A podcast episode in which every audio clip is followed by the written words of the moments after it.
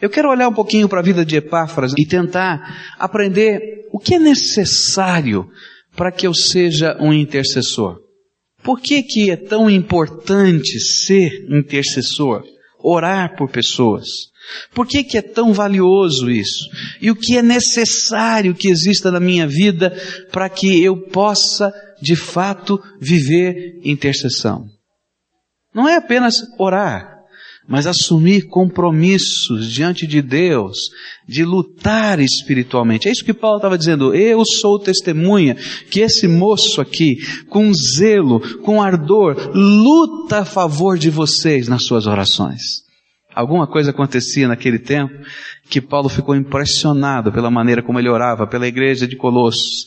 Eu acredito que ele citava nomes, que ele falava das pessoas, que ele dizia o que estava acontecendo ali no dia a dia da vida delas. Essa diferença que ele fazia, não somente de longe, mas certamente quando chegava, alguma coisa estava acontecendo. Um dia eu estava aqui na igreja, tocou o telefone, era uma irmã que há 10 anos atrás, eu preguei num retiro de casais da igreja dela. Tocou o telefone, eu estava no gabinete pastoral, a linha me foi passada e aquela irmã disse, pastor, o senhor lembra de mim? Eu disse, eu não estou lembrado. Ela começou a dizer, ah, agora lembrei daquele retiro, isso, tal. Ela dizia assim, pastor, eu quero dizer para o senhor que nós estamos reunidos num grupo de oração. E Deus tem incomodado a nossa vida já desde aquela época, há 10 anos eu oro todos os dias pela sua vida.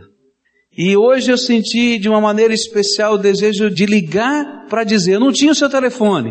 Comecei a procurar, descobri, e eu sei que isso pode ministrar na sua vida alguma coisa. E era um dia que eu precisava que alguém estivesse orando por mim. Gente, é tremendo quando nós assumimos o compromisso de Epáfras, de ser alguém que luta com Deus a favor de pessoas. O que é necessário para que a gente viva essa experiência? A primeira coisa que é necessário é amor. Você não vai ser intercessor se você não ama. Você vai esquecer de orar se você não tem o seu coração movido em afeto por alguém. Essa é a grande verdade. O que acontece é que quando nós amamos alguém, nós desejamos para aquelas pessoas coisas experiências, circunstâncias que vão muito além daquilo que nós temos poder de oferecer.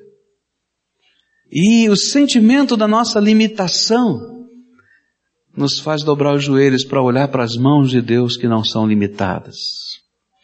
Quando eu penso em orar pelos meus filhos, eu sempre imagino que os meus braços são curtos. Como pai, eu queria poder estender os meus braços para alcançá-los em todos os lugares da vida e poder de alguma maneira abençoá-los, ajudá-los, praticamente, fazer alguma coisa. Mas aí a vida vai ensinando para a gente que o braço da gente é curto demais. Mas os braços do meu Deus não são pequenos para abençoar. E não tem distância que Ele não possa alcançar. Na medida em que nós vamos aprendendo a orar a favor dos outros, a gente vai descobrindo que é o amor que nos motiva. E é uma maneira de doar alguma coisa profunda, que vem do fundo da nossa alma, para pessoas que são significativas. Para mim, um dos maiores exemplos de intercessão tem a ver com a vida de Moisés, quando Deus disse para Moisés: Moisés, esse povo é muito complicado, nós vamos destruir esse povo agora, tá? E eu vou começar uma nova nação através dos seus descendentes e dos seus filhos. E Moisés, cheio de misericórdia, cheio de amor, ele disse: Deus, se for preciso, risca o meu nome do teu livro, mas salva esse povo, salva esse povo. Ele não sabia a heresia que estava falando. Daí Deus vai dizer: Eu risco quem eu quero riscar, você não tem nada a ver com isso, não é por aí, mas eu gostei do que você tem no seu coração amor. Você quer orar efetivamente pela vida de pessoas? Ame. E por causa do amor, ore. Quero dizer para vocês, pais e filhos, Aprendam a orar uns pelos outros. Agora, sabe por que a gente não se envolve com oração intercessória? É porque às vezes nós não somos capazes de amar e de sentir a necessidade das pessoas. E vou dizer mais, o nosso amor, até por aqueles que nos são tremendamente caros, não é suficiente para a gente gastar 10 minutos do dia, todo dia, 15 minutos do dia, todo dia, pedindo a misericórdia de Deus para a vida das pessoas que nós amamos. As palavras de 1 Samuel 12, 23, quando o povo se aproximou de Samuel para pedir um rei, e Samuel se entristeceu com aquilo, falou das coisas difíceis que viriam. E aí então o povo disse para ele: Samuel, ora por nós, por favor, ore por nós. E Samuel respondeu assim: E quanto a mim, longe de mim esteja o pecar contra o Senhor, deixando de orar por vós, eu vos ensinarei o caminho bom e direito. Sabe, não orar, não interceder é pecado. Muitos de nós queremos fazer o melhor pela vida das pessoas que nós amamos. E muitos de nós imaginamos que o melhor é investir em educação. Então nós queremos que os nossos filhos cresçam, aprendam tudo o que é possível, façam a melhor faculdade. E, se possível, façam pós-graduação, mestrado, doutorado. Quero dizer para você que isso não vale a vida eterna. Se você não investir na vida espiritual das pessoas que você ama, tudo que você acha que é o maior investimento vai passar e vai perder o sentido. Às vezes nós queremos deixar um legado financeiro. Eu quero dizer para você que esse legado financeiro não é o que vai dar estabilidade, sabedoria, inteligência, felicidade. O que vai dar é a estrutura interior que vai ser construída na vida dessa pessoa. Alguma coisa você tem dado através do seu ensino, do seu acompanhamento, mas tem coisas que ele tem que aprender sozinho. E nós precisamos da intervenção do poder de Deus. Então eu queria dizer para você, se você tem tido dificuldade para orar intercessoriamente, então há uma oração que você precisa fazer primeiro. Jesus abre os meus olhos Jesus abre o meu coração. Jesus me ensina a sentir aquilo que as pessoas ao meu redor estão sentindo e a amá-las. Porque se não houver uma transformação dentro de você, você nunca vai orar intercessoriamente. Tem que mudar aqui. Se você não faz isso pelo seu filho, tem alguma coisa errada, você não acha? Eu gosto do exemplo de Jó. A Bíblia nos diz que ele orava todos os dias pelos seus filhos e lutava com Deus até pelos pecados que eles poderiam cometer e que ele não sabia. Não é tremendo? Mas primeiro tem que mudar o nosso coração. Uma outra cena da vida de Moisés muito forte para mim é quando eles sobem na montanha e está vendo a batalha né, contra os amalequitas.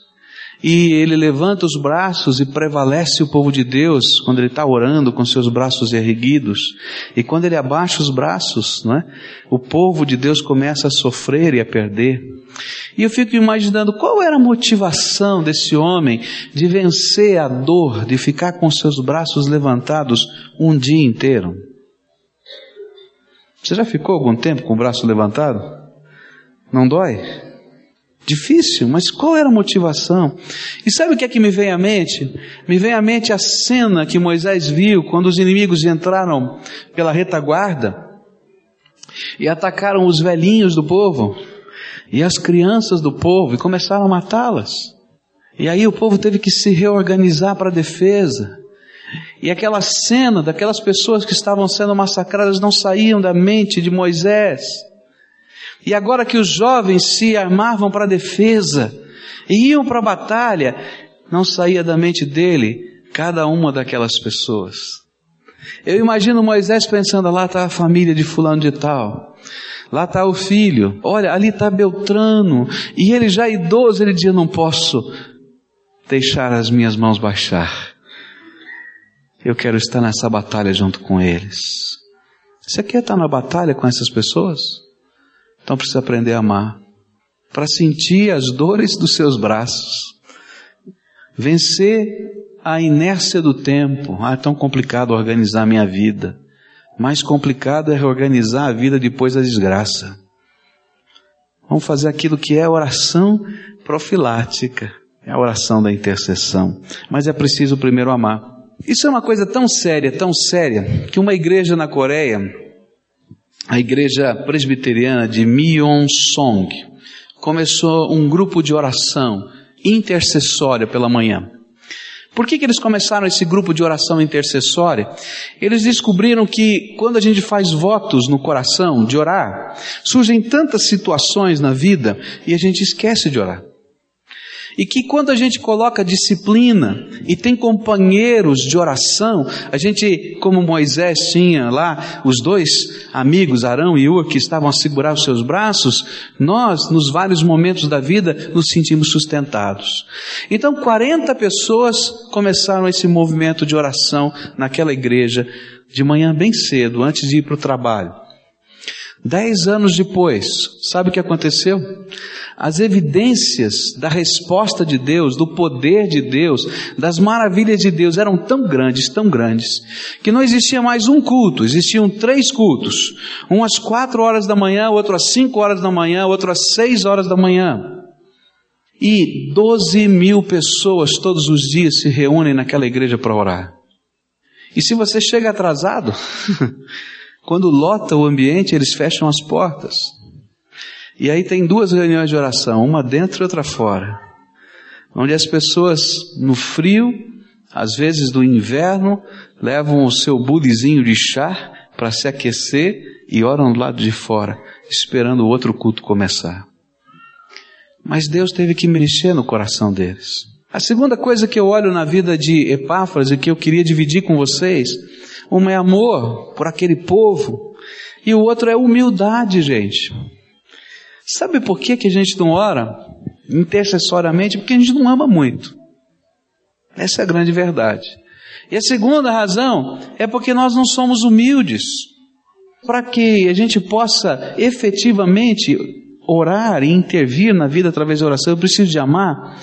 E alguns de nós até amamos muito as pessoas que estão perto de nós, que são os nossos queridos. E nós não oramos, é porque às vezes nós nos achamos tão fortes, tão capazes, tão inteligentes, tão poderosos, que a gente pode cuidar deles sozinhos. E aí Deus talvez tenha que colocar você numa prisão, como estava Epáfras, para entender que você não pode. E sabe, você não precisa estar numa prisão para entender que você não pode cuidar daqueles que você ama em todos os lugares e em todas as circunstâncias. E aí nós precisamos ter humildade para entender que só o Senhor pode. Que só o Senhor pode, que só Ele vai intervir. E aí a gente abre mão do cuidado, às vezes até físico, para dizer: Deus, eu entrego nas tuas mãos, faz o teu milagre. Mas enquanto não vem essa humildade, a gente quer fazer o papel do Espírito Santo, a gente quer fazer o papel de Deus, a gente quer fazer o papel, sei lá qual. E nós não entendemos que não é por força nem por violência, mas é no poder do Espírito Santo de Deus. Você crê que Deus pode mudar a cabeça de alguém? Crê mesmo de verdade? Eu creio que Deus pode mudar, pode transformar, pode virar de ponta cabeça. Pode virar de ponta cabeça. E lá estava Epáfras, lá longe, em Roma. Suas igrejas lá longe, Colossos, Laodiceia e Herápolis. Ele era um homem ativo, porque ele foi plantador de igrejas. Agora estava preso e ele precisava se humilhar na presença do Senhor e dizer: Senhor, tenha misericórdia daquele povo. E Deus tinha misericórdia e fazia coisas tremendas.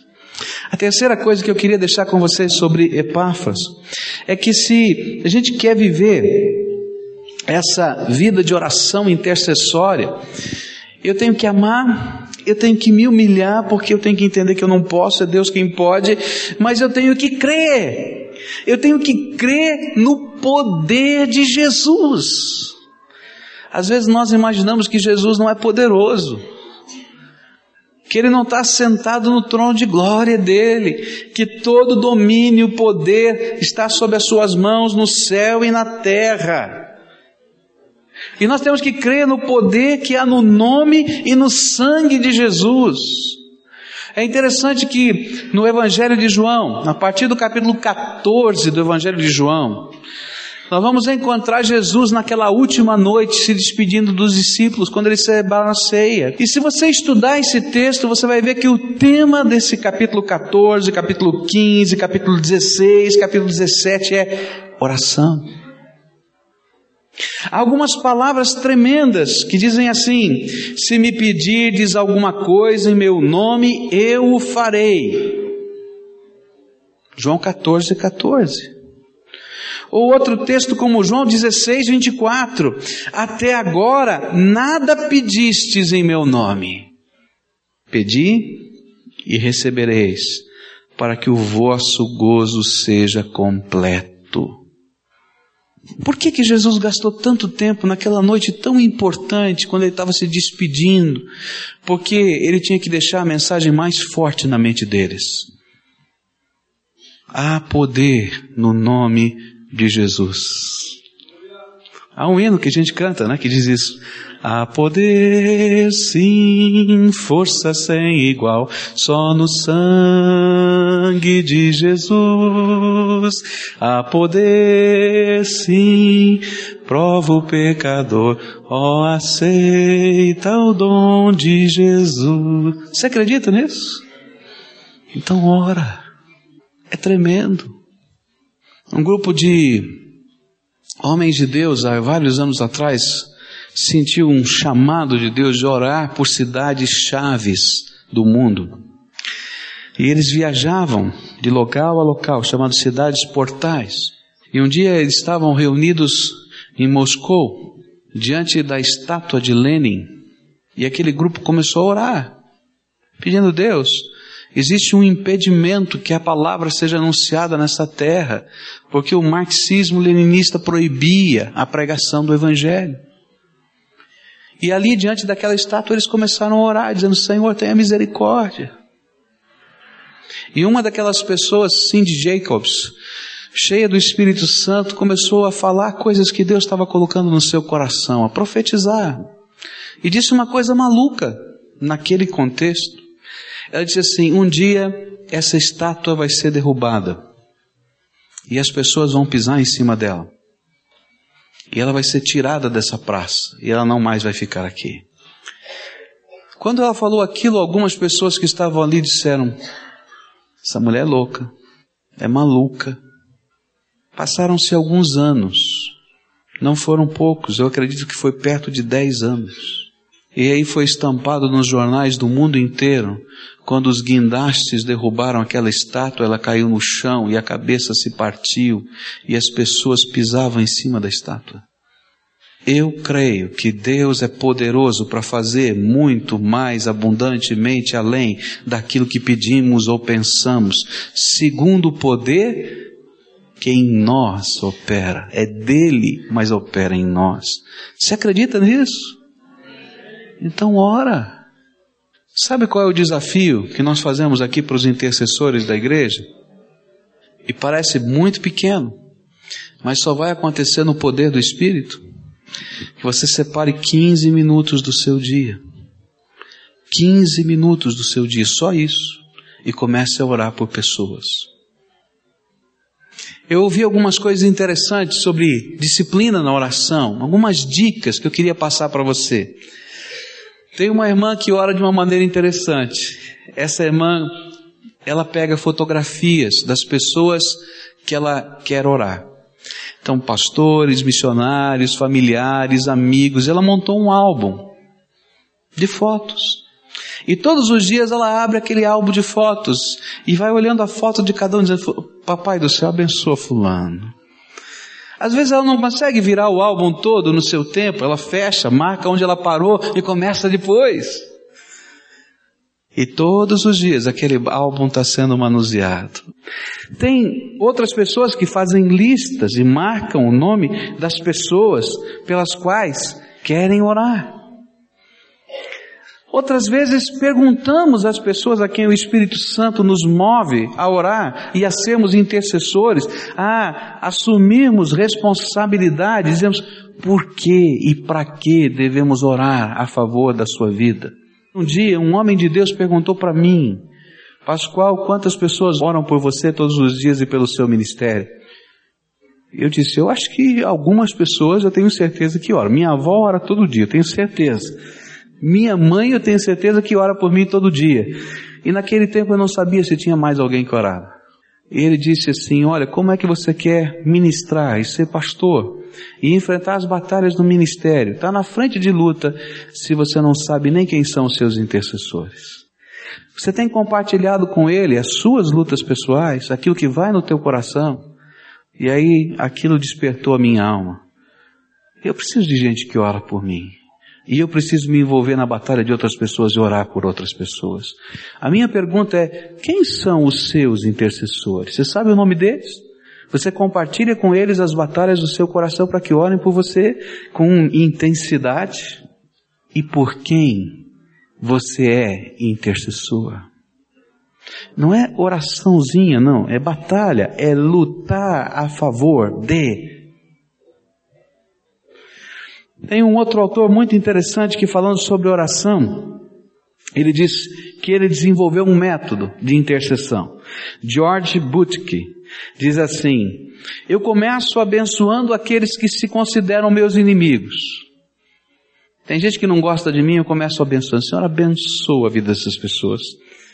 Depois eu vou abençoando aqueles que me feriram, porque eu não quero que a amargura nunca esteja no meu coração, porque a Bíblia diz que a amargura é barreira à oração. Depois eu vou orando pelos líderes. Eu oro pelos políticos, pelos médicos, pessoas que têm autoridade sobre a minha vida, aqueles que ensinam, aqueles que estão ligados na arte, na religião, aos necessitados. E depois eu vou orando pelos meus amigos, de trabalho e de lazer. E por último, eu oro pelos meus queridos. E alguém perguntou, mas por que por último? Porque eu não quero que a minha oração seja tão pequena que esteja só centrada no meu mundinho e não olhe além. É tremendo, não é? E outra qualidade que Epáfras vivia era cuidado perseverante. Paulo disse, eu vejo o zelo que ele tem por vós. E essa palavra queria dizer cuidado perseverante. Ser intercessor é assumir compromisso com Deus, a favor de alguém, perseverantemente. E é interessante que quando Jesus ensina sobre oração, ele ensina sobre perseverança. Ele contou a parábola da viúva e do juiz iníquo, ensinou que a gente tem que bater na porta. Ele falou sobre aquele homem que recebia um visitante no meio da noite e não tinha pão para oferecer, que batia na porta do seu vizinho que estava dormindo, não é isso? E batia até que ele abrisse. E ele diz assim: Olha, se vocês, homens, são capazes de fazer coisas assim, por coisas tão pequeninas e insignificantes, como um pão que falta na sua casa no meio da noite, por que que não fazem diante do Pai eterno que vos dará o Espírito Santo? Não é tremendo? E a pergunta é para ser respondida, por que, a gente não faz, não age com perseverança? Da mesma maneira como a gente age com perseverança nos negócios, como a gente age com perseverança nos estudos, como a gente age com perseverança em todas as outras áreas da vida, na oração, sabendo que perseverantemente Deus vai derramar do poder do seu Espírito sobre nós. Não é uma loucura? Sabe por que não fazemos? Porque o diabo coloca uma venda nos nossos olhos. Nós cremos com a mente, mas não vivemos no coração que Jesus é poderoso para fazer muito mais abundantemente além daquilo que pedimos ou pensamos. Meu desafio é convidar você a reconsiderar a tua vida de oração e assumir pactos com Deus de ser intercessor Começa os teus 15 minutos, vai ser a maior batalha espiritual na tua vida. Experimenta. Porque o inimigo sabe que quando você começar a orar, coisas tremendas vão acontecer.